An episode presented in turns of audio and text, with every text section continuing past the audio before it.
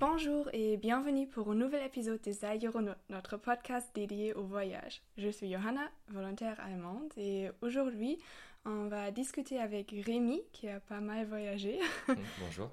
Euh, oui, mais il n'a pas euh, utilisé un programme ou une organisation euh, très concrète, comme Erasmus par exemple. Alors, il va nous expliquer sa façon de gérer un séjour à l'étranger. Donc, oui, bonjour. bonjour. Est-ce que tu peux te présenter un peu? Bien sûr. donc, je m'appelle Rémi, j'ai 28 ans. donc, je suis français, passionné de voyage. Et donc j'ai commencé à voyager euh, aux alentours des, 21-22 ans de, de, mon propre chef, mais j'avais fait des voyages de, déjà linguistiques euh, étant plus jeune. D'accord.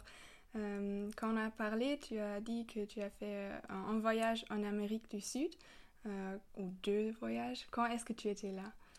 Alors en réalité c'était même plutôt quatre voyages en Amérique du Sud. Ah, quatre? Voilà, pour un total de, de deux années sur place.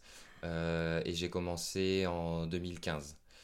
Et euh, pour combien de temps? Est-ce que c'était euh? Alors l'idée de base c'était de partir un an et au final ça s'est étendu sur un autre voyage après un an euh, qui a repris 6 ou 7 mois et ensuite j'ai refait un autre voyage de 4 mois et ensuite je suis retourné encore une fois faire un autre voyage. Donc on a doublé le, temps initial en fait. Waouh, c'est impressionnant. Alors, mais est-ce que tu as fait tous les temps la même chose euh, en voyageant ou est-ce que tu as un peu euh, essayé différents trucs? Non, j'ai essayé différents trucs, euh, différentes choses effectivement parce que au, début l'idée était de tout faire en autostop, d'essayer de, de, se lancer dans ce défi-là et ça a été ça a été génial. Mais au bout de six mois, euh, en fait, il y a d'autres opportunités qui sont ouvertes. Euh, j'ai rencontré d'autres personnes euh, qui voyageaient notamment en fourgon aménagé. Mhm. Et, ça m'a donné l'envie de, faire évoluer mon mode de, voyage, en fait, et d'essayer autre chose. Donc, au bout de 6 mois d'autostop et 16 000 km de mémoire, j'ai acheté un fourgon que j'ai aménagé directement sur place. Et j'ai continué un an et demi après avec ce fourgon aménagé-là. Alors, tu l'as acheté en Amérique du Sud et tu vas pas rentrer en France euh, pendant ces deux années? Non, voilà. Donc, euh, la première fois, je suis parti euh, un peu plus de 11 mois d'un coup. Donc, les six premiers mois en stop. Et au bout de six mois au, Chili, j'ai acheté le, fourgon. et donc, j'ai refait quasiment six mois avec le fourgon du, Chili jusqu'en Colombie.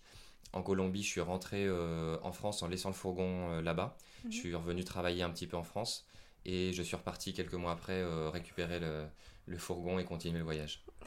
Ok, euh, quel pays est-ce que tu as visité euh, C'était quoi tes étapes en Amérique du Sud? Alors en Amérique du Sud, en stop, j'ai fait le Brésil, Paraguay, Argentine, le sud du Chili. et ensuite avec le fourgon, j'ai fait donc j'ai fini le Chili, Bolivie, Pérou, Équateur, Colombie et après, sur euh, le voyage de retour, j'ai refait tous ces pays-là dans l'autre sens et j'ai additionné aussi euh, l'Uruguay euh, en, faisant une escale dans les voyages. Et l'Uruguay, je l'ai fait aussi en, en autostop du coup. Alors la meilleure question est quel pays est-ce que tu as pas visité? Alors le pays que j'ai pas visité c'est le Venezuela et bon les, les, petits pays qui sont qui sont plus ou moins bloqués dans le Venezuela si, je peux dire parce que le Venezuela a une situation très compliquée depuis déjà euh, quelques années, euh, que ce soit politique, économique. Euh, donc c'est très difficile de, de, voyager au Venezuela. Et donc les pays qui sont à l'intérieur aussi, on n'y accède que par voie terrestre ou maritime, mais donc c'était compliqué dans mon voyage de pouvoir faire ce qu'est le Suriname, la Guyane française et la Guyane. C'était quoi ton pays préféré ou pas pays, mais l'endroit préféré? Ça, c'est une question que, que j'ai régulièrement, que j'ai souvent et je sais jamais euh, quoi dire. Je pense que je change à chaque fois de, de réponse. Euh, mais euh, c'est difficile de faire un classement parce qu'en fait, on, on, se connecte avec beaucoup de lieux dans, dans, les différentes parties où on voyage et il y a des, des, coins qui sont vraiment magnifiques un peu partout. Donc, Alors, est-ce que tu as des exemples pour euh, des endroits Tu peux euh, dire plusieurs Bien sûr. Alors, euh, par exemple, au Chili, le, le désert d'Atacama, donc le désert le plus aride au monde, c'est un endroit qui est totalement fabuleux. C'est vraiment impressionnant. On se sent vraiment petit dans le monde et enfin, on prend un petit peu la, la conscience de, la taille de la planète et de, et de, ce que nous, on, on, est finalement sur, la Terre. Et je pourrais dire aussi la Patagonie, avec aussi des, endroits magnifiques, désertiques, avec les montagnes enneigées, les glaciers en, fond, ou la Colombie, aussi avec des, champs de, palmiers très sonorisés, on entend vraiment la faune, la flore on, sent qu'on est on fait partie de, quelque chose en fait euh, beaucoup plus grand que, que ce qu'on a l'habitude dans nos villes en fait. Et enfin, à chaque fois, moi, les lieux qui m'ont fait connecter, c'était vraiment des lieux euh, très naturels. Euh. D'ailleurs, c'était quelque chose que j'ai plus évité les villes finalement dans mhm. mon voyage. parce que quand on commence à, faire beaucoup de villes, on se rend compte que plus ou moins à chaque fois c'est un, peu la même chose, même s'il y a des spécificités, spécificités locales. il y a toujours une, une sorte d'organisation commune qui va se reproduire partout. Mm. Euh, et, ce qui vraiment euh, m'a intéressé, c'était plus les, endroits naturels ou alors les, villages, les endroits un peu plus à taille humaine où on pouvait vraiment rencontrer des gens euh, et, partager leurs expériences et leur vision de, la vie. Est-ce que tu es encore en contact avec des gens là-bas? Oui, alors bah déjà je suis marié avec une, avec une chilienne, donc pour le contact déjà c'est voilà ça marche bien. Et sinon, j'ai encore euh, de contact avec des amis euh, en, partout, un petit peu en, Amérique latine. Euh, c'est des, des, contacts qui, qui j'espère, je garderai à vie. Oui, on croit les doigts. Combien de kilomètres as-tu fait par jour Ou, alors, je sais pas, si tu, si tu, as bougé tous les jours. Alors sur l'Amérique latine, il y a eu des périodes où je faisais 200 euh, km par jour. Il y a des périodes où j'en faisais zéro pendant trois semaines euh, et d'autres périodes où je, je, faisais 500 km euh, par jour. Ça a été vraiment. C'est aussi une liberté de, de voyager en fait, peut-être sans structure, mmh. de pouvoir en fait se décider d'un jour sur l'autre de, de, changer totalement le, le, plan de voyage ou la manière de voyager. moi, en tout cas, c'est quelque chose que j'ai apprécié. Comment est-ce que tu as organisé ton séjour? Sans structure ou quelque chose? Ouais, J'ai organisé mon, séjour vraiment pas structurel. Enfin, j'avais pas vraiment de structure. En fait, euh, je, me suis attaché à me, laisser la liberté de, de, de, choisir tous les jours euh, ce que je voulais faire, de vraiment vivre dans l'instant présent et, euh, et, de me laisser guider un petit peu aussi par les rencontres, parce que ça, c'est quelque chose que j'ai trouvé hyper intéressant. C'est au fur et à mesure où on rencontre des personnes, en parlant avec elles, elles nous conseillent des lieux, des endroits à visiter.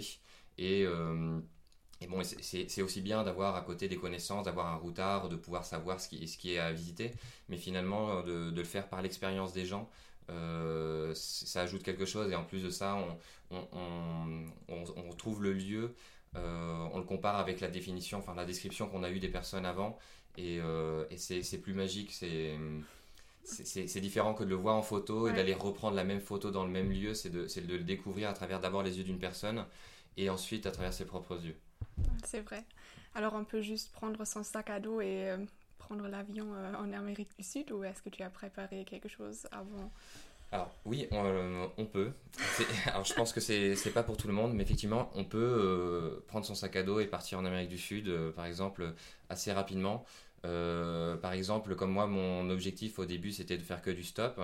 Euh, j'avais que mon billet d'avion pour arriver au Brésil, bon, avec euh, le nécessaire, bien sûr, le passeport et, euh, les, modalités d'entrée.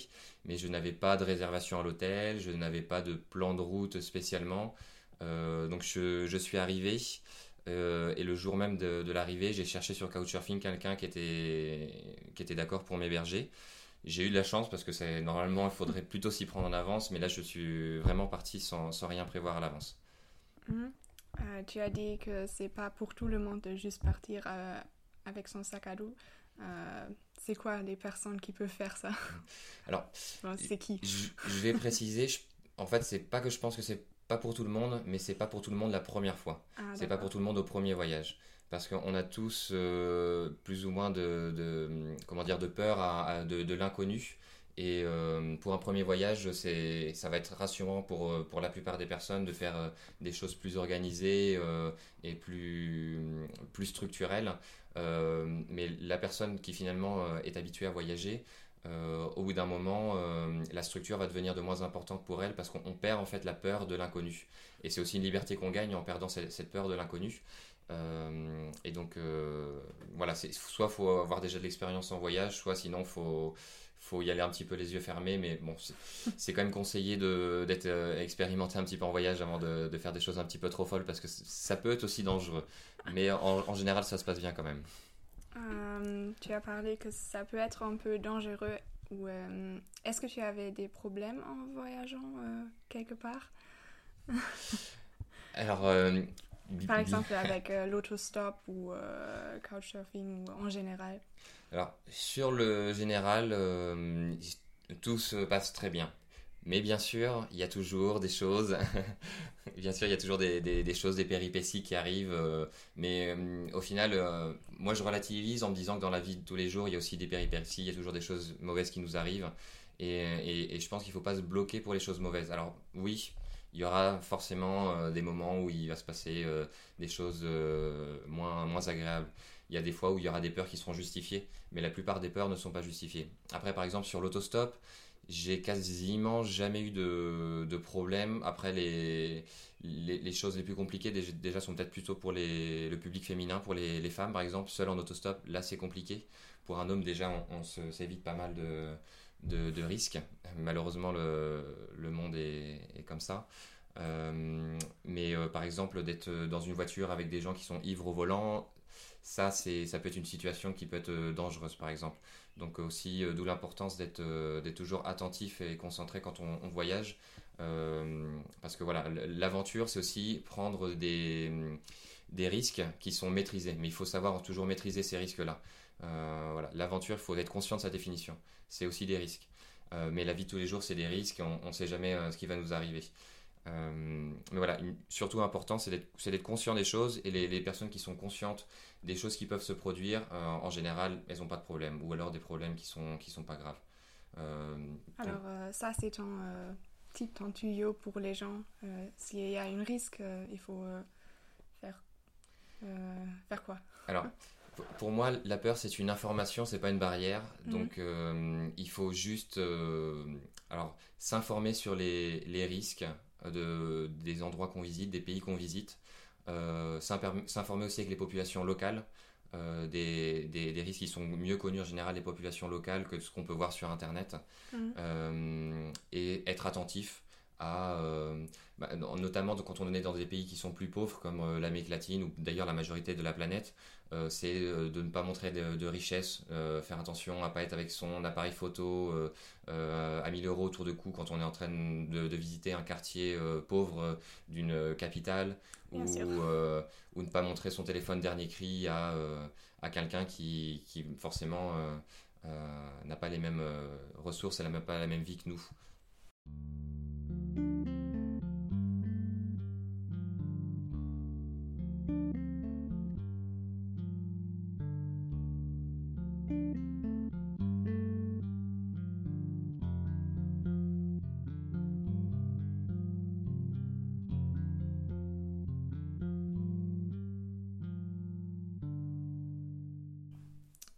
Est-ce que tu as des bons souvenirs ou des moments uniques que tu peux nous raconter?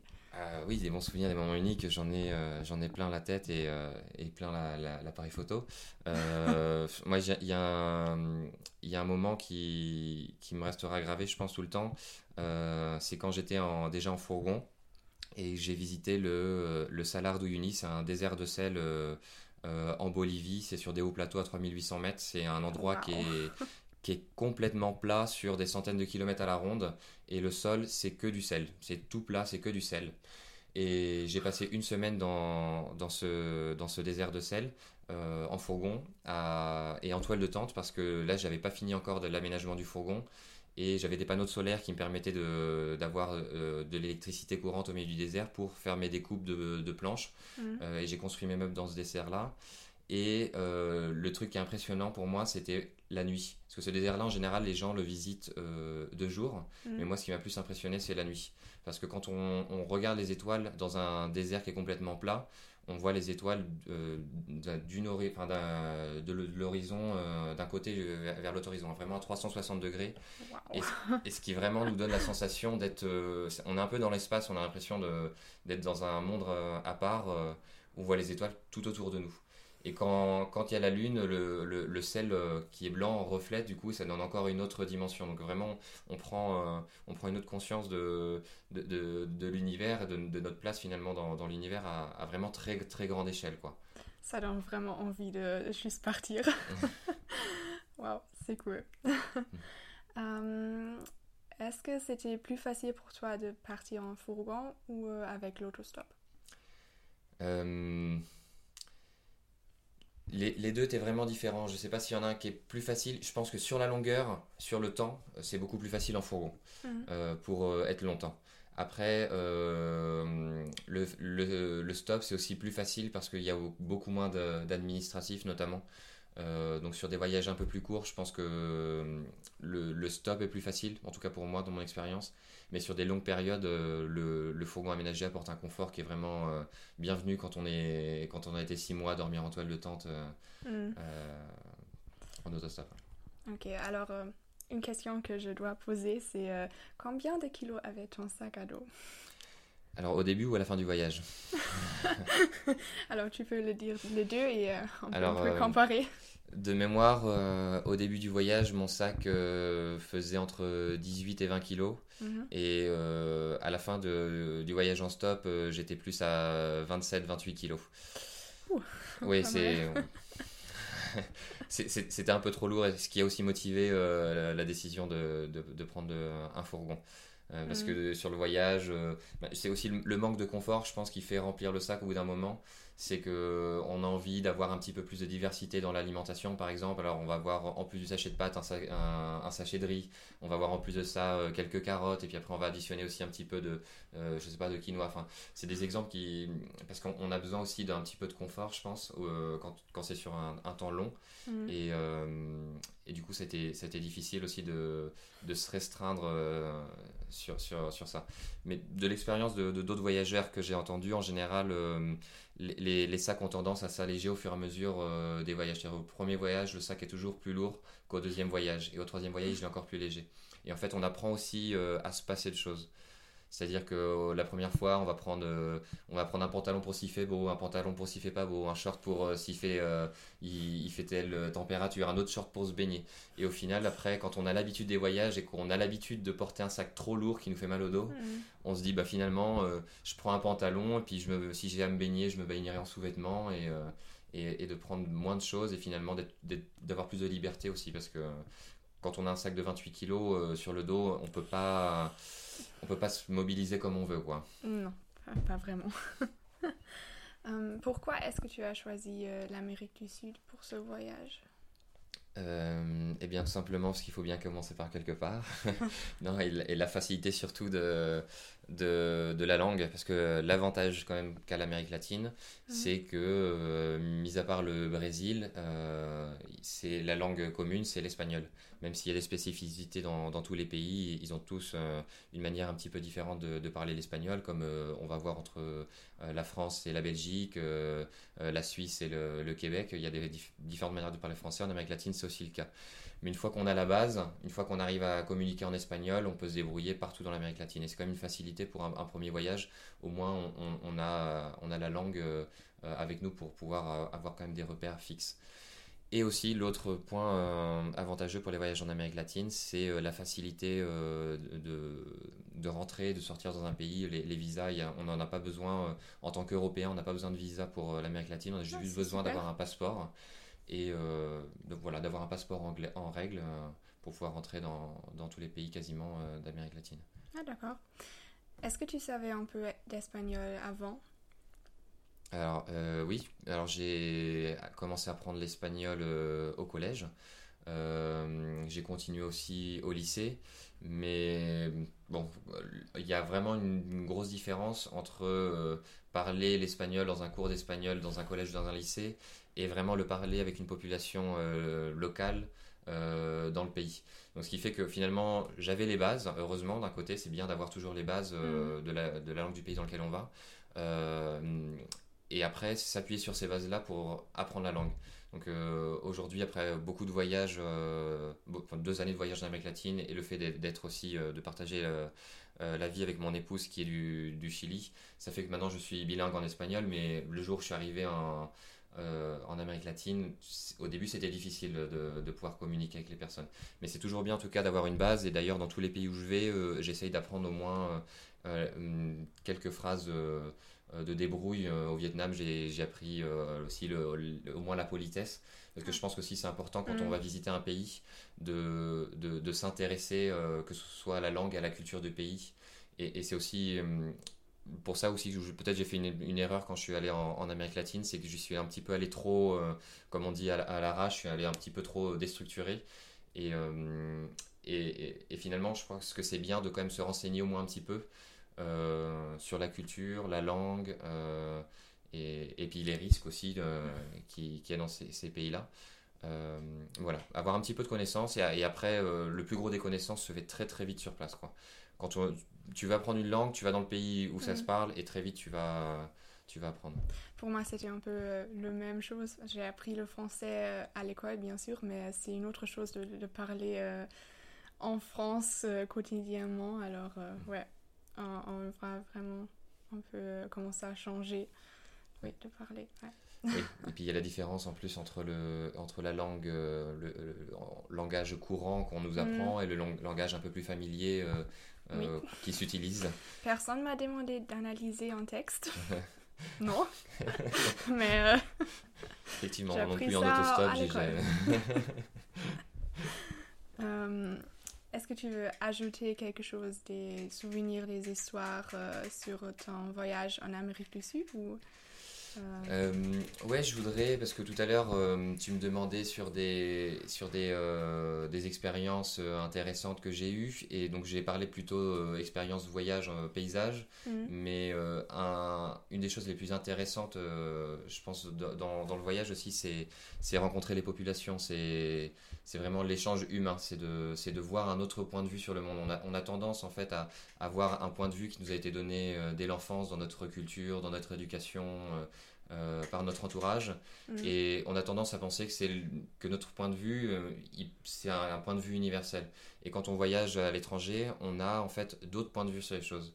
Mettons euh, juste, par exemple, l'histoire, on, on, pourrait penser que des faits historiques, c'est, c'est quelque chose d'objectif. Mais l'histoire, en fait, elle est toujours comptée de deux manières. Il y a toujours, par exemple, le côté des gagnants et le côté des perdants. Hum, et, donc en fait, euh, pour moi, c'était aussi euh, quelque chose de très très important, le, enfin, l'échange et la mixité culturelle que j'ai que j'ai gagné euh, dans, dans, ces voyages-là, parce que c'était vraiment un, un, gros apprentissage et une grosse déconstruction aussi pour moi, parce qu'en fait, en voyageant, je, me suis rendu compte qu'il y avait plein de choses que je pensais qui n'étaient qui étaient pas des connaissances, mais des opinions. Et en fait, je pense qu'il y a aussi une confusion qu'on fait beaucoup entre les, les opinions et les connaissances on pense savoir les choses, mais en fait, souvent, c'est des opinions. Et le fait d'avoir euh, des points de vue différents, différents pardon, sur, euh, sur nos supposées connaissances nous font prendre en compte que en fait, c'est peut-être des opinions. Et que peut-être on peut euh, repenser ce que l'on pense savoir et avoir un point de vue un peu plus, un peu plus juste, un peu plus objectif sur, sur la réalité du monde. Et, je pense que voilà, c'est très important dans le voyage, c'est de, pouvoir et, aussi de se forcer à euh, adapter, euh, à, avoir un autre point de vue sur les choses. essayer de se mettre dans la, peau ou dans, les chaussures de, quelqu'un qui vient d'une autre partie du monde, essayer de voir comment lui voit le monde. Et après, de, se questionner soi-même sur comment nous on voit le monde. Et est-ce que c'est justifié? Est-ce qu'on se trompe? Est-ce que moi, je, enfin, je me suis rendu compte de plein de choses que je pensais savoir et je me trompais totalement sur, euh, sur beaucoup de choses, hein, notamment, comme je disais, l'histoire. on apprend un petit peu d'histoire euh, dans notre éducation en Europe. Hmm. Mais euh, quand on entend les mêmes histoires en Amérique du Sud, ben, la colonisation, euh, on a tendance à l'idéaliser en, Europe. Et quand on, sait ce que, ce que ça représente encore aujourd'hui en Amérique latine, par exemple, et dans beaucoup d'autres endroits du monde, on se rend compte que la colonisation, elle n'est pas terminée. On se rend compte qu'il y a encore beaucoup de choses qui ont été faites, qui ont des répercussions encore aujourd'hui. Euh, et, et, voilà quoi, d'avoir un point de vue euh, plus global du monde, c'est aussi avoir un point de vue plus juste, je pense. Et, voilà, le voyage, c'est important de, c'est important de se redéfinir aussi grâce au voyage. Oui, c'est ça, d'être plus ouvert. C'est d'acquérir une ouverture d'esprit, c'est ça. Pour moi, l'ouverture d'esprit, c'est la multiplicité des points de vue. J'aurais plein de choses à ajouter, mais après ça va être trop long, donc on peut passer sur, sur le Tour d'Islande. Bah, après, si quelque chose comme ça, c'est toujours dur de, de, de, pointer sur des sujets précis quand il y a tellement d'expériences enregistrées, mais aussi si, si, je pouvais, si je pouvais donner un, conseil entre guillemets euh, de mon expérience, euh, ce serait aussi euh, de, de, visiter sans juger. Parce qu'on a tendance toujours à, à avoir une, comment dire, à, dire ce qui est bien, ce qui est mal par rapport à, nos pensées, par rapport à notre culture. Et en fait, le, voyage, c'est justement accepter la réalité comme elle est à d'autres endroits et ne pas juger. Il y a des choses des fois qui vont nous choquer et il faut pas juger. Il faut, il faut essayer de comprendre aussi euh, la culture et sur quoi on se base parce que nous aussi dans nos cultures, on a des choses qui pourraient être jugées par d'autres cultures. Et en fait, euh, je pense qu'il faut être euh, tolérant. et, et, accepter les, expériences aussi diverses qu'elles peuvent être sans, juger. Je, repense notamment à euh, une anecdote au Brésil en, en couchsurfing, donc où j'étais hébergé euh, chez euh, une personne, un, jeune, il avait, je crois, dans, les âges que j'ai actuellement, à peu près 27-28 ans. Et sur sa page, il disait J'habite dans une charmante maison rose. Enfin, ça, laissait penser un petit peu l'endroit luxueux. Et finalement, en arrivant dans la maison, euh, les, la, fenêtre de la porte vitrée qui était devant était cassée. On voyait déjà depuis l'extérieur qu'il y avait des, fourmis qui marchaient dans la maison. Euh, euh, et là, je me suis dit, oula, la, charmante petite maison rose. Et j'ai commencé un peu à juger en me disant, oulala, dans quoi je suis tombé, c'est dangereux peut-être. Et, et, finalement, après avoir connu cette personne-là, il s'avérait que c'était une, une, personne euh, incroyable, c'était quelqu'un qui était vraiment très proche avec la nature et, et qui, qui, en fait, s'il y avait des fourmis dans sa maison, c'est parce qu'en fait, ça le dérangeait pas, parce que pour lui, il n'y avait pas d'échelle de valeur entre les humains, les insectes, les animaux. Il n'était pas là écrasé avec sa chaussure toutes les araignées qui, euh, qui pouvaient euh, entrer chez lui. Et en fait, il vivait plus en harmonie. Sa maison lui permettait de s'abriter de la pluie, mais c'est pas parce que c'était sa maison qui devait interdire l'entrée à, d'autres espèces. Et ça, c'est un point de vue qui est tout à fait louable en fait.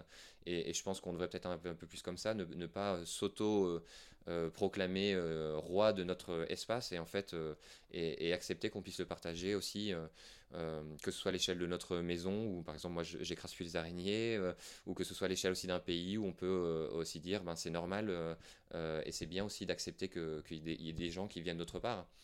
Voilà, ça a du sens. Et, et d'ailleurs, euh, je me suis questionné euh, sur, sur le sujet de, de, l'interview, entre guillemets, de la mobilité internationale, et je me suis dit, mais la mobilité internationale, euh, bah, en fait, elle est double, parce que c'est aller, mais c'est aussi recevoir, en fait. Et c'est ça aussi qui est intéressant. Parce que les points de vue, on peut, on peut aller les chercher autre part, mais on peut aussi aller les chercher là où on est, en fait. Déjà, où on est, on aura toujours des gens autour de nous. On est dans un monde globalisé, donc forcément, il y a des gens qui viennent qui viennent de partout. Et, c'est toujours bien d'accepter euh, ces, points de vue-là et, de, les écouter surtout et d'apprendre.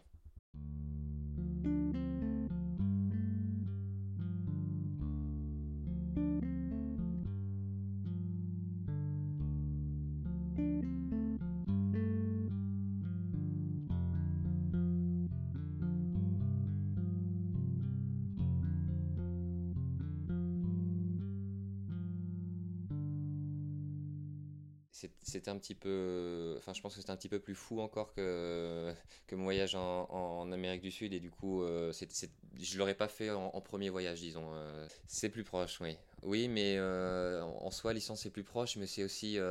c'est une, autre planète, une autre planète aussi, hein, l'Islande. si, c'était mon idée de base ou comment j'ai eu? Comment je l'ai eu? En, fait, enfin, c'est tout bête. Enfin, c'est tout bête. Euh, je me souviens, j'étais un jour avec des amis et euh, ce, jour-là j'étais fatigué euh, et j'avais pas envie de faire grand-chose et mes amis étaient motivés pour aller faire un tour de vélo. Ils me disent allez, on va faire un tour de vélo, on va faire 40 km et je dis oh là non, je suis fatigué. Et, et finalement, ils m'ont convaincu, j'ai dit bon allez. Je viens, mais euh, si euh, ça se passe mal, si on n'arrive pas à faire euh, l'aller-retour bien, je fais plus jamais de vélo. c'était amical, hein, c'était une menace, mais c'était pas du tout fait de, forme méchante. Et, et, elle me dit, mon amie, elle me dit, ok, d'accord, mais si ça se passe bien, qu'est-ce que tu fais? Et à cette époque-là, j'étais en train de réfléchir à, à l'Islande, ça, m'attirait beaucoup, j'irais bien visiter l'Islande, mais c'est un peu cher en même temps pour se déplacer. Et là, je lui dis comme ça, euh, bah si ça se passe bien, euh, je fais le tour d'Islande en vélo. et, à la blague, j'ai dit qu'une une blague, quoi, comme le, fait de dire euh, je fais plus jamais de vélo si ça se passe mal, c'était aussi une blague. Et quelques semaines après, j'étais chez moi, je m'ennuyais un petit peu, et, je dis bah finalement c'était une blague, mais ça peut être intéressant de le faire quand même. alors j'ai dit bon allez, j'y réfléchis plus, et puis j'ai regardé les, prix des billets d'avion euh, quelles étaient les possibilités d'emmener son vélo euh, dans l'avion, euh, le nombre de kilomètres pour faire le tour, à peu près calculer combien de temps j'avais besoin. J'ai réservé les billets d'avion le, même soir et, je suis parti trois semaines après. c'est vraiment vite. oui, bah, moi, il faut, que je fasse les choses vite, sinon, sinon je les fais pas. Je, je me dis, si tu, si tu, veux faire un truc, il faut le faire tout de suite, sinon, sinon après, si tu attends le bon moment, il n'y a jamais le bon moment. En fait, le bon moment n'arrive jamais le bon moment, en fait, c'est maintenant. Il y a, dans la vie, de toute façon, on n'a on a qu'une chose, c'est le présent. Donc, si on attend le futur pour être heureux euh, ou pour faire des choses, ben, on ne les fera jamais. Où est-ce que tu es allé en Islande exactement? Alors en Islande, euh, je suis arrivé à Reykjavik, donc euh, la capitale de l'Islande. Mhm. donc je suis arrivé avec mon vélo. Et après, ben, j'ai fait le tour de l'île par euh, la, quasiment la seule route euh, de l'île. Enfin, il y a bien sûr des routes autour de la capitale, de Reykjavik et autour des, quelques villes, mais sinon, euh, il n'y a qu'une seule route qui fait le tour de l'île. Et donc, j'ai fait, fait tout le tour de, de l'île du coup par cette route principale. Mais tu n'es pas allé là-bas à vélo, non euh, non, euh, donc j'ai pris, j'ai emmené mon vélo euh, à Paris. je l'ai amené en voiture. Et à Paris, j'ai pris l'avion et donc j'ai mis mon vélo en soute, démonté un petit peu pour. Et, ça va le vélo à l'avion? Oui, oui, ça, ça va. Bon, il y a des choses à préparer. Il faut notamment dégonfler les pneus du vélo parce qu'avec la pression aérienne, ils demandent d'avoir les, pneus dégonflés, sinon ils exploseraient sûrement en, en vol. Euh, et euh, il faut aussi démonter la roue avant, notamment pour que ça prenne moins de place. Mais en, soi, c'est, ça, se fait bien. Il suffit juste de, prendre le nécessaire pour regonfler son vélo à l'arrivée et de savoir remonter sa roue avant. Mais euh, ça, c'est des choses très faciles. on s'entraîne une fois et ça, et ça se fait bien. Alors, d'accord. Est-ce qu'il y avait des différences en ce qui concerne l'organisation de ton séjour en comparaison avec euh, ton séjour en Amérique du Sud ou euh, en général des différences entre les deux? Euh, Oui, alors différence déjà de climat. Bon, même s'il y a un dicton en Islande qui dit si tu n'aimes pas le climat islandais, attends 10 minutes. Parce que le, climat islandais est réputé comme très changeant, donc ils, disent qu'on peut avoir les quatre saisons dans la même journée. Mais quand même, l'été, c'est pas la saison qui est le plus représentée en, Islande, donc il fallait quand même avoir du matériel pour le froid que j'avais pas prévu du tout en Amérique du Sud. Hein. Moi, que je me suis dit, je vais au Brésil, euh, euh, j'ai amené des tongs et un short. Quoi. Euh, en Islande, c'était pas le même matériel. donc, et en plus, du coup, le, le, comment dire, le mode de voyage était différent aussi. Donc, en, Islande, j'ai dû me focaliser surtout sur le, matériel presque de, de, survie, quoi, disons, de, pour pouvoir manger, pour pouvoir boire, pour pouvoir dormir, pour pouvoir avoir chaud. Euh, et pour pouvoir réparer le vélo. Donc ça, c'était les, c'était sur ça que ça s'est organisé en, fait un peu ma préparation de, de mes affaires. Euh, parce que j'ai quand même passé des nuits où il a neigé, donc euh, il faut avoir un duvet qui corresponde quand même à, à ces caractéristiques-là. Il y a aussi des fois où je, où j'avais pas euh, d'endroit où remplir ma gourde. Il n'y a pas des fontaines euh, euh, publiques d'eau potable partout, donc il faut aussi avoir des, moyens de filtrer l'eau. même si en Islande, en réalité, j'ai appris que l'eau dans la plupart des endroits était, d'excellente qualité, mm. de meilleure qualité d'ailleurs que ce qu'on a dans l'eau du robinet dans la plupart des, pays. Faire attention quand même. C'est c'est mieux que regretter les choses après. C'est ça. Et surtout sur un voyage en fait où on, est un petit peu en, autonomie, il faut, il est important, il est très important quand même de prendre les choses au sérieux. Euh, même si j'ai tendance à être un petit peu fou et, lancer mes voyages comme ça sur des coups de tête, il faut quand même, euh, enfin, plus maintenant, je me responsabilise plus parce que c'est quand même euh, des choses qui, qui sont pas anodines quoi, d'être, d'être des fois à 4 jours d'un hôpital. ben, ça demande de, quand même de, faire attention de ne pas avoir besoin d'aller à l'hôpital. Enfin, il faut minimiser les risques au maximum. Quoi. On ne peut pas euh, dire tiens, bah, j'ai bu de l'eau qui n'était pas potable, euh, maintenant je suis malade, euh, comment je fais Je suis en train de, camper dans un désert. Voilà. Donc il faut, il faut se préparer pour, pour, pouvoir, pour pouvoir ne pas avoir de problème. En fait. Il faut essayer d'éviter les problèmes. Alors, donc c'était plus de kilos que tu as amené euh, ton sac à dos euh, oui, alors, euh, si, alors mon, mon, vélo avec tout l'équipement dessus, en Islande, il faisait au début 45 kilos. le hmm. vélo en lui-même, il devait faire 12 ou 13 kilos. donc il y a, y a quand même 30 kilos d'équipement, mais c'est parce que je suis parti avec toute la nourriture aussi. avec un peu d'eau, et puis bon, la tente, duvet, et toutes les, choses qu'il fallait euh, euh, pour, pour cuisiner. Ah, d'accord. alors comment, comment est-ce qu'on gère ça, de transporter toutes les choses avec le vélo? Est-ce que c'était facile ou, ou pas? Alors, euh, bah, je, pense que moi je parti avec trop de poids déjà, mais euh, ça complique un petit peu les choses. Après, il faut avoir euh, pensé à l'équipement aussi. Donc, moi j'avais deux sacoches à l'arrière du vélo sur un porte-bagages. Mmh. entre les deux sacoches par-dessus porte-bagages, j'avais un, sac à dos aussi. Et j'avais aussi une sacoche à, à l'avant du vélo. et après, bon, c'est toute une organisation euh, qu'il faut avoir aussi parce que euh, si on commence à mélanger, à pas t'organiser, à pas ranger les choses au bon endroit, euh, ça, devient, ça devient très compliqué en fait. Donc il faut, il faut aussi être assez, assez strict avec soi-même et, se dire voilà, tout ce qui, ce qui est fait pour dormir, on, les rassemble ensemble. Tout ce qui est fait pour manger, on les rassemble ensemble. parce que si on se retrouve à devoir manger un, un, midi qui pleut, ben, si tu dois sortir ton duvet dehors pour récupérer ta casserole ah, sous la pluie, voilà, euh, tu le regrettes euh, assez vite. Donc euh, voilà, il faut, faut, être bien organisé quand même et voilà, rassembler ses affaires par catégorie, disons. Enfin, chacun son, ses organisations, mais voilà, il faut t'organiser. Ah, ouais, mais c'est très cool de juste faire un tour à, vélo, en vélo. c'est mon cousin, est-ce qu'on dit ça? Mhm. Cousin? Oui, cousin. Cousin, a aussi fait ça, mais en Grèce. D'accord il a beaucoup, beaucoup euh, raconté de ses, expériences. Je pense que c'est. Parce que c'est pas. Euh, ce sont pas les euh, grands capitales qu'on visite, c'est le route et on, voit le paysage et tout ça. c'est une autre façon de voyager avec un vélo. Oui, et, d'ailleurs, c'est une, une, des choses qui est un peu commune à, à mes différents voyages. En fait, c'est quelque chose que, auquel moi je suis attaché. C'est justement de voir l'entre-deux, en fait. L'entre-deux sites touristiques, l'entre-deux villes. C'est de voir euh, le, les, les, campagnes entre deux, de voir les paysages entre deux. Parce qu'au final, euh, c'est quelque chose quand on, réserve un, séjour touristique, en général, c'est les, choses qu'on ne voit pas et je trouve que c'est les choses les plus intéressantes, moi. Et, donc, c'est pour ça, en stop, ben, j'étais toujours entre, les, entre deux endroits auxquels j'allais. Euh, en fourgon, j'étais toujours entre deux villes. Et en, vélo, j'étais aussi entre deux villes. Et d'ailleurs, euh, si on parle tout à l'heure euh, du Vietnam, en, moto, c'était aussi le, le cas. combien de temps est-ce que tu es resté en Islande? Pense qu'on n'a pas dit ça. oui, en Islande, je suis resté 21 euh, jours de mémoire et j'ai passé 17 jours euh, euh, à pédaler, enfin 17 jours de vélo. Hum.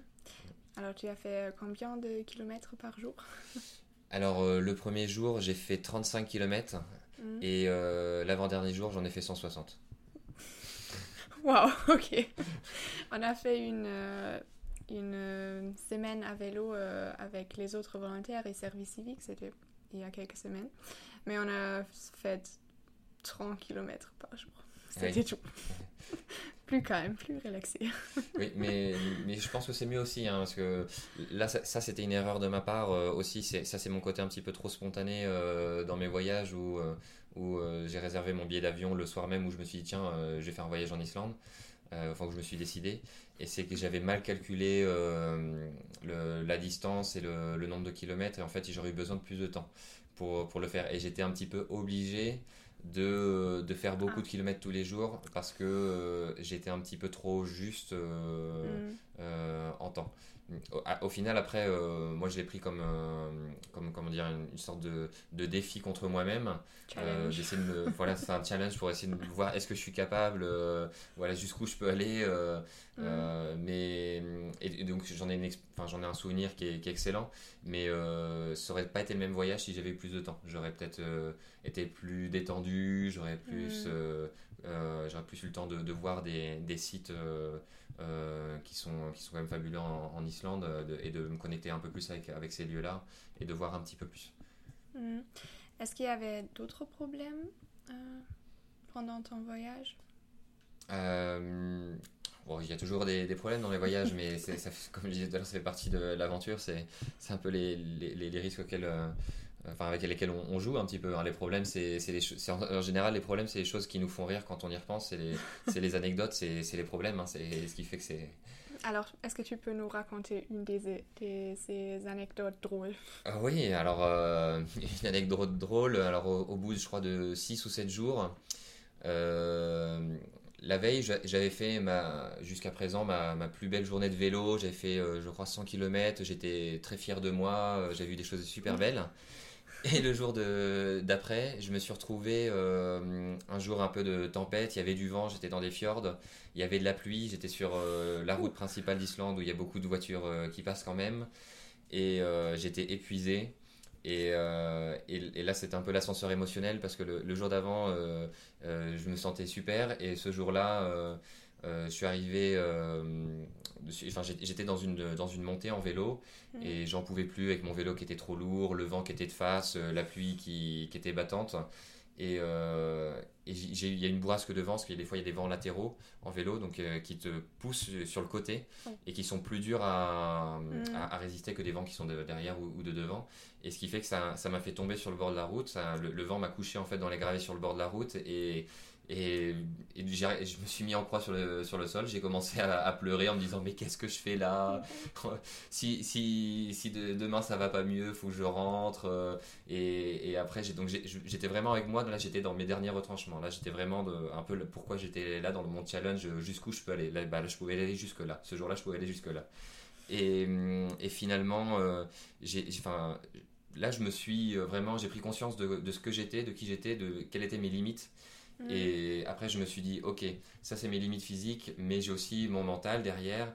Et je me suis dit, allez, c'est euh, tu vas en rigoler dans, dans, un an ou deux quand tu raconteras ça dans un interview euh, pour la mobilité internationale. Euh, alors motive-toi et, et, finis ton, ton truc. Et finalement, je me suis relevé j'étais tranquille ce jour-là parce que je savais que j'étais épuisé et au, mm. jour d'après je suis reparti avec plus de motivation et, et finalement j'ai réussi euh, mon challenge donc euh, ça a été un, moment qui était pour moi euh, super dur au moment où j'étais enfin j'en ai pleuré de vraiment de d'effort quoi de, et de et presque de désespoir, mais finalement, euh, après, c'est un moment qui, qui, à mes yeux, c'est un moment euh, qui, qui, me remplit de, aussi de, de joie. quoi. C'est devenu un, un, moment magique à, mes yeux.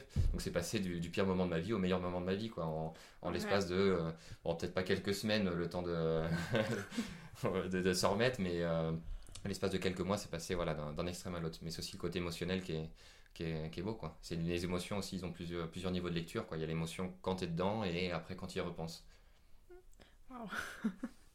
Est-ce que tu as d'autres euh, moments marquants ou euh, quelque chose à raconter? Des histoires?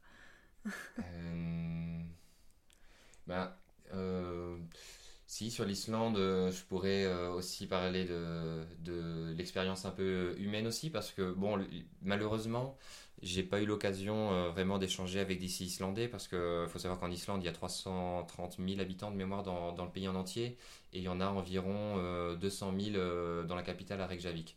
Donc ça veut dire que le reste du pays est vraiment, c'est des villages par-ci par-là et il y a peut-être mhm. une ou deux villes de plus de 20 000 habitants. Quoi.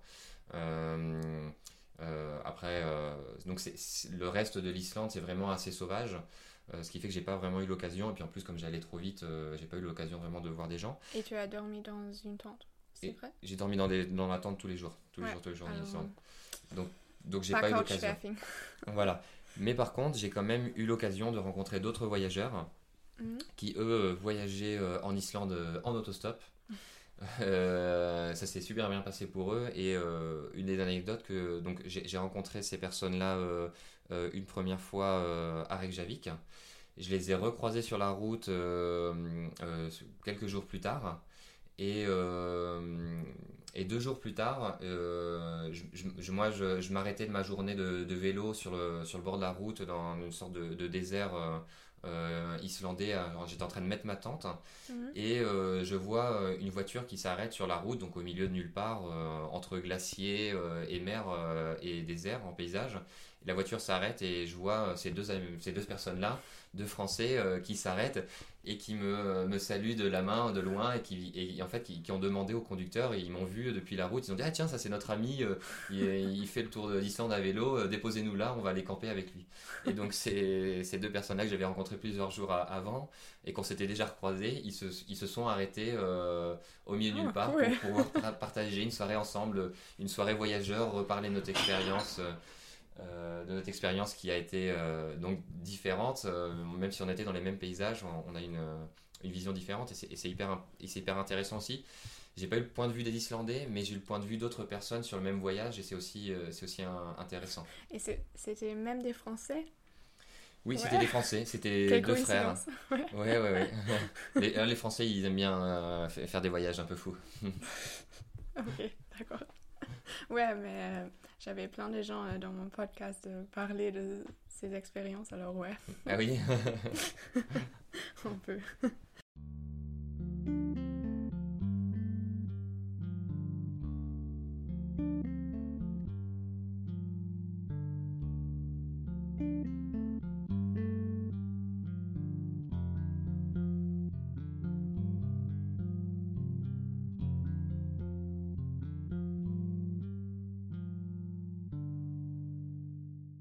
tu aussi au euh, Vietnam, mais pas à vélo, à moto, c'est vrai? Oui, c'est bien ça. Alors, c'était quand? Alors, euh, le Vietnam, alors c'était euh, pas longtemps après la crise sanitaire, c'était en de mémoire en septembre 2019. donc, je suis parti trois semaines de mémoire, j'ai un doute, trois semaines, un mois environ. Mhm. Et donc j'ai atterri euh, au nord du Vietnam et je repartais du sud du Vietnam. Ok, d'accord. Donc voilà, donc j'ai acheté euh, la moto euh, à Hanoi, donc au nord du Vietnam. Mhm. Et avec cette moto-là, j'ai redescendu tout le pays jusqu'à Ho Chi Minh dans le sud. Et pourquoi là à moto? Parce que tu as fait plein de voyages avec d'autres outils mhm. C'était sur recommandation d'autres voyageurs. Euh, mhm. bah, on en parlait tout à l'heure. Il y, a, des enfin, c'est très intéressant de, de, suivre en fait des recommandations d'autres voyageurs ou des populations locales. Et, euh, et donc j'avais rencontré euh, des gens qui m'avaient parlé de l'Asie à moto. Et ils mhm. m'avaient dit l'Asie à moto, voilà, c'est génial, la liberté. Euh, pouvoir aller où on veut. Euh, bon, voilà, donc je me suis dit, ok, je vais suivre les, les conseils d'expérience d'autres voyageurs. Mhm. et, euh, et, je suis arrivé à Hanoï en me disant, bah, moi je sais ce que je vais faire aussi. je vais essayer à moto. Et, j'avais fait en stop, j'ai fait en fourgon aménagé, j'ai fait à vélo des voyages. Alors je me suis dit, cette fois, à moto, ça va être différent, ça va être une autre expérience. Et comme ça, multiplier les, les expériences. Et qu'est-ce que tu préfères? Ça, c'est comme la question de quel pays tu préfères. C'est. Désolé. c'est très difficile à, à, répondre parce que chaque façon de voyager a son, charme et, c'est aussi pour ça que j'évite en général de, les juger parce qu'il y a toujours des, des, points, des points positifs, euh, d'autres points positifs et quelques petits points négatifs. Mm. Euh, mais ouais, je pense que ça dépend aussi des, des climats. Ah, euh, tu vois, si, si, je devais refaire les voyages que j'avais fait, je ferais peut-être l'Islande en fourgon ménager. oui, peut-être. le Brésil à moto. Euh, et euh, peut-être le Vietnam en vélo, je sais pas. Mais après, ça fait partie aussi de, du voyage. De, de voir qu'on peut se tromper aussi et de voir que c'est bien de se tromper. C'est pas grave, c'est comme ça qu'on apprend. D'accord. autre question. Non, j'ai oublié la question. C'était quoi. Euh, Alors, est-ce que tu avais euh, plus de temps pour euh, préparer, plus de temps de préparation pour ce voyage-là? Oui ou non? Oui. Oui, oui, si, si j'avais un petit peu plus de préparation pour le, le Vietnam, parce que ben, c'était ni un pays où je parlais la langue, ni l'Europe. Mm. Euh, donc euh, voilà, et c'est une autre culture vraiment différente. L'Amérique latine, ça reste basé sur euh, des cultures latines et bien, enfin, depuis la colonisation. L'Islande, c'est un pays qui fait partie quand même de l'espace européen, même si c'est un peu particulier l'Islande, mais alors que hum, le, Vietnam en Asie, c'est c'est vraiment une culture différente, une organisation politique différente, une culture. Enfin, voilà, là, tout est différent. Donc là, il faut être un peu plus préparé quand même. Euh, ne serait-ce que pour euh, le, tout ce qui est administratif, rentrer sur le territoire, euh, il faut quand même vérifier bien avant comment rentrer les, les besoins aussi, ce qu'on peut faire, ce qu'on ne peut pas faire aussi, parce que c'est une, une, forme aussi de respect qu'il faut montrer aussi, c'est aussi de, de s'informer sur, sur les normes donc, euh, quand on est, par exemple, européen, euh, euh, de, je sais pas moi, de, de, de, prendre une bière en terrasse en parlant fort, ça, ça peut être normal, mais dans un pays où l'alcool c'est vu comme une autre drogue, à la même, au même niveau que mhm. d'autres drogues qu'on considère comme plus graves chez nous, et ben dans ce cas-là, il faut être conscient que si on boit une bière en terrasse, voilà, ça peut être vu différemment. Bon, c'est un exemple comme un autre, hein, mais L'idée, c'est surtout de, de vraiment euh, euh, essayer de respecter la culture. Et pour respecter la culture, il faut aussi la connaître. Donc, euh, je pense que plus la culture est différente dans laquelle on va voyager, plus il faut quand même s'informer et, et, se préparer. mais ça, veut dire aussi qu'on a plein à découvrir. découvrir. oui, ben oui, oui, c'est ça. Mais c'est ça, on a plus à découvrir. C'est ça aussi, je pense, qui, fait que, par contre, je ne regrette pas. Je pense que là, c'était un, bon choix de commencer par l'Amérique latine. Euh, c'est parce que petit à petit, on commence à découvrir un peu en Amérique latine, on commence à se remettre un petit peu en question. Mhm. Et quand on va à une autre culture, ça nous permet d'avoir un, point de vue un peu plus ouvert sur vraiment les choses. Parce que je pense que quelqu'un qui a toujours vécu au même endroit, dans le même pays, et qui a côtoyé des gens qui avaient toujours les mêmes idées, va dans un pays où c'est totalement différent il va conserver euh, son point de vue euh, de son pays. Ça va être très dur. C'est quelque chose qui est vraiment dur de se remettre en question euh, pour tout le monde, hein, même pour les gens qui voyagent. Et ça reste difficile tout le temps. Mais donc, d'avoir fait des voyages avec des cultures un peu plus proches des nôtres, c'est une, une, approche à la différence culturelle qui nous permet après d'avoir un point de vue un peu plus ouvert sur des différences encore plus prononcées. Parce que voilà, le Vietnam, c'est un, un, pays qui est quand même communiste, c'est un pays asiatique euh, pauvres. Euh, il y, a y y a beaucoup de spécificités, hein, que ce soit au niveau géographique, culturel ou politique. Euh, c'est quand même très différent. Hmm.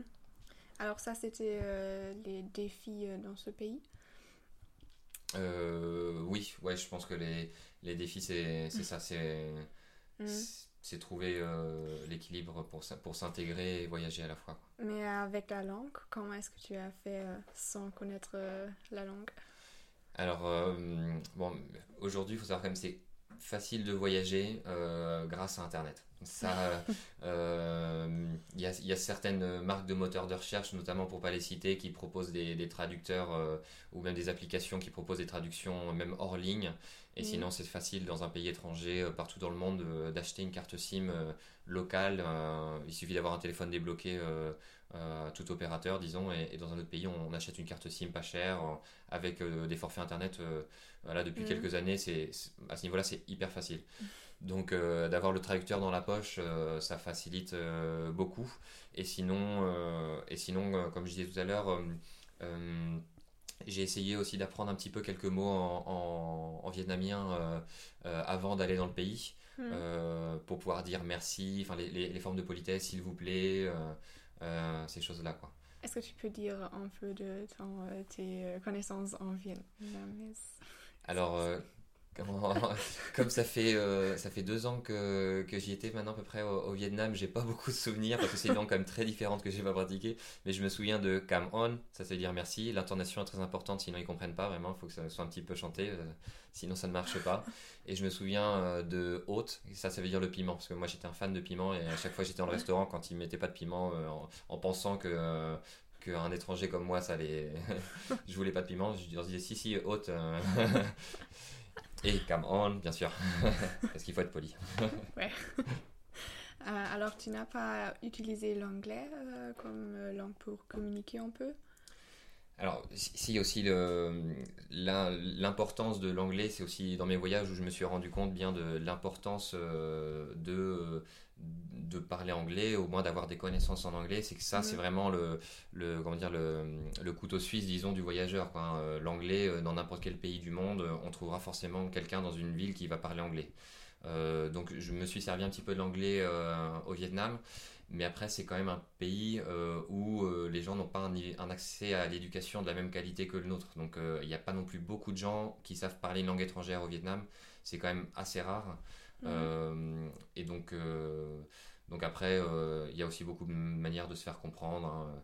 même sans le traducteur, même sans utiliser un, moteur de recherche, on, peut se faire comprendre que ce soit par les gestes, voilà, par, par des sourires.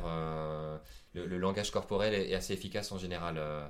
Et il y a autre chose qui existe, euh, que je, que je, n'ai pas moi, mais dont d'autres voyageurs m'ont parlé. Il existe des, des livres euh, imagés de traduction internationale. C'est-à-dire que ah. il, y a, des, en fait, il y a des sortes d'images, de, de, pictogrammes, ou enfin, de représentations, par exemple. Ben, euh, si on va dans un restaurant euh, et qu'on mange pas de cochon ou qu'on mange pas de vache ou qu'on est végétarien, ben on peut mm. euh, ouvrir le livre et il y a une photo d'un cochon, d'une vache et on, peut dire est-ce qu'il y a ça dans, dans le plat que je vais manger par exemple. Et, et, donc ça, ça peut être utile. Et ça, on achète un livre, on l'emporte partout dans le monde et, et, on arrive à se faire comprendre sur des choses de base, de l'eau, de la nourriture, dormir, choses comme ça. Ah, c'est pas mal. ouais. Et euh, est-ce que tu peux nous raconter encore des histoires euh, drôles ou uniques ou des moments marquants euh, de ton temps en Vietnam? Oui, alors c'est pareil, il y, en a, il y en a pas mal. Moi j'étais très impressionné du Vietnam, de, des, des paysages.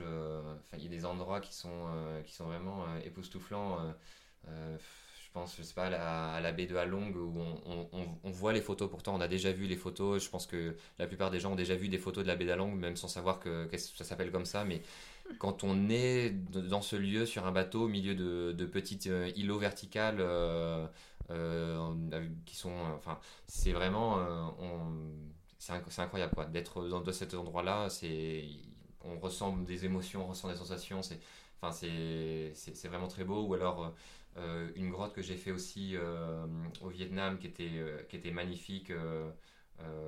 qui était une grotte presque méditative. Il y avait, il y avait un sentier en, en passerelle qui était fait dans, dans la grotte. J'en garde des souvenirs incroyables. Après, des, des anecdotes. si, je me souviens d'une anecdote humaine d'ailleurs. Mm-hmm. où j'arrive un, soir en, moto dans, dans une petite ville, il pleuvait, euh, je trouve une, une auberge où, euh, où, passer la nuit.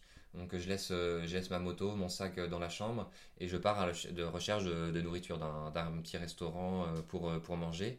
Mais là où je me trouvais, c'était finalement c'était un quartier résidentiel et il n'y avait aucun restaurant.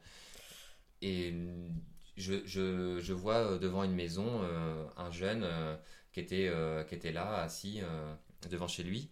Et donc je lui fais signe et euh, j'avais regardé sur le tracteur avant euh, mm. pour vérifier comment on disait y a-t-il un restaurant par ici? Euh, donc le jeune se rapproche. Bon, malheureusement, il n'avait pas compris mon accent vietnamien, mais c'est pas grave. Avec le traducteur, j'ai pu lui, lui, remontrer ce que je voulais lui dire. Et il rentre chez lui, il ressort et il dit bah tu veux venir manger chez moi? Il est allé demander à sa Oh, maman. wow. C'était un jeune qui devait avoir euh, 17 ans. Il allait demander à sa Ah, maman trop cool. et il a dit bah viens manger chez moi. Et ils avaient déjà mangé donc malheureusement j'ai pas pu partager avec eux mais Oh ils m'ont accueilli euh, comme, comme jamais j'étais accueilli. Ils m'ont préparé à manger euh, euh, ils m'ont posé des questions sur comment c'était euh, euh, chez moi. Euh, moi je leur ai posé des questions sur comment c'était la vie chez eux. Euh, euh, voilà enfin c'était vraiment un moment d'échange incroyable.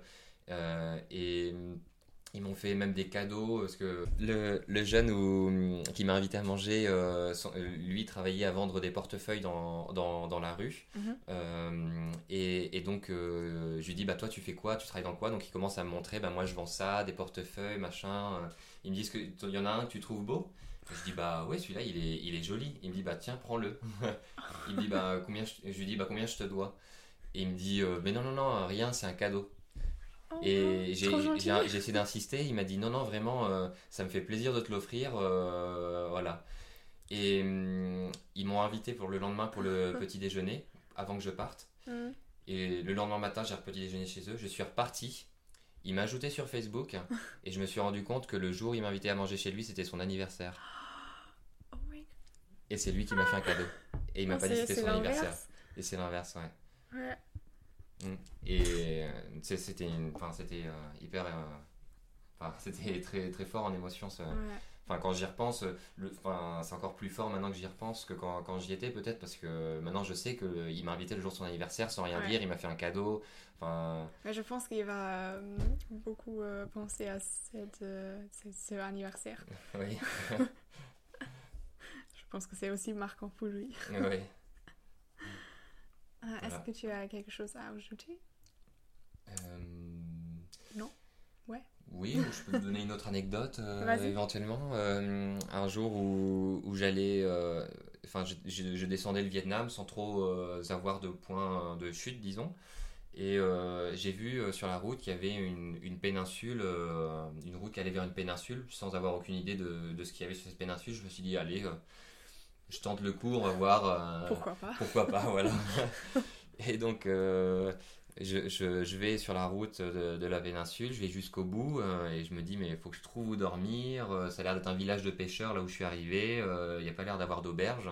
Mhm. Et, et finalement, après avoir fait quelques recherches, je suis tombé sur une auberge de jeunesse au, au bou- au bord d'une plage magnifique. euh, Enfin, c'était vraiment un endroit paradisiaque euh, et je suis tombé dessus vraiment euh, par hasard. Quoi. Et c'est ça aussi je trouve que moi j'aime bien le voyage, c'est le hasard souvent fait bien les choses. Et c'est aussi se, de, se laisser euh, une, une part de- d'inconnu dans son voyage aussi, ce qui nous permet de, de se faire surprendre aussi euh, par le voyage et en général on, on est surpris d'une manière, d'une bonne manière. Alors, c'est quoi pour toi la mobilité internationale? Ah, attends, j'ai préparé un truc. hein. Euh, non, mais pour moi, le- la mobilité internationale, euh, c'est, bah, c'est comme on parlait de point de vue. Mhm. La mobilité internationale, c'est accumuler des points de vue pour, euh, pour acquérir bah, de la connaissance, de la compréhension et de la connexion avec le monde. Voilà, et par le biais de l'ouverture d'esprit. Et, et en même temps, elle est double parce que euh, on peut euh, récupérer ces points de vue, euh, cette connaissance par des voyages où nous, on peut aller autre part, mais aussi on peut les avoir de chez nous en parlant, en allant vers, vers les autres qui sont d'autres cultures, d'autres langues, d'autres pays.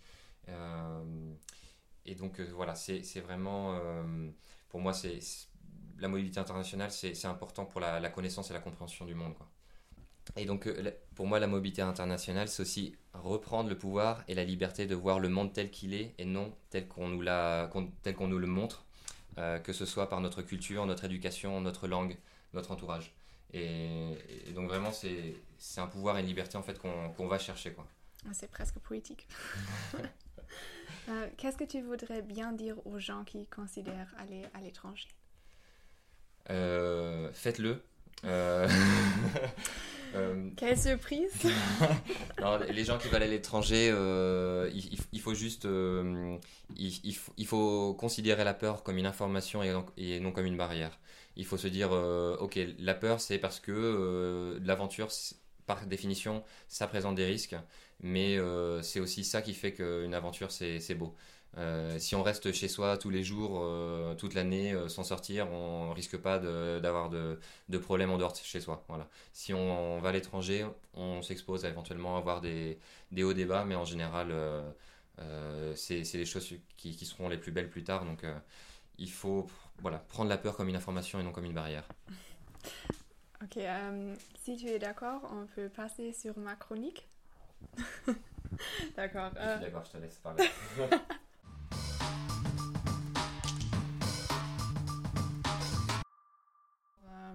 La semaine dernière, euh, j'ai participé à un café de langue. Euh, on a déjà fait ça euh, en ligne sur Discord avec le BICH, le Bureau Information de Jeunesse à Alençon. Et, mais ça, c'était pas en ligne, c'était avec l'association Yapuka à Colombier, si je ne me trompe pas. et on avait différentes langues et on était assises dans notre table avec l'autre qui veut parler cette langue. C'était euh, l'anglais, espagnol, allemand et euh, on peut... Il y avait des gens qui, qui, étaient à la barre qui parlent seulement français. Mais bon, pourquoi pas? Euh, moi, j'ai bien sûr participé avec les, personnes qui veulent parler allemand. Et il y avait bien sûr des, niveaux différents. Euh, des personnes qui ont appris euh, l'allemand seulement à l'école euh, ou par exemple parce que une des, un des parents est de, de l'Allemagne, non, de l'Autriche, c'était l'Autriche.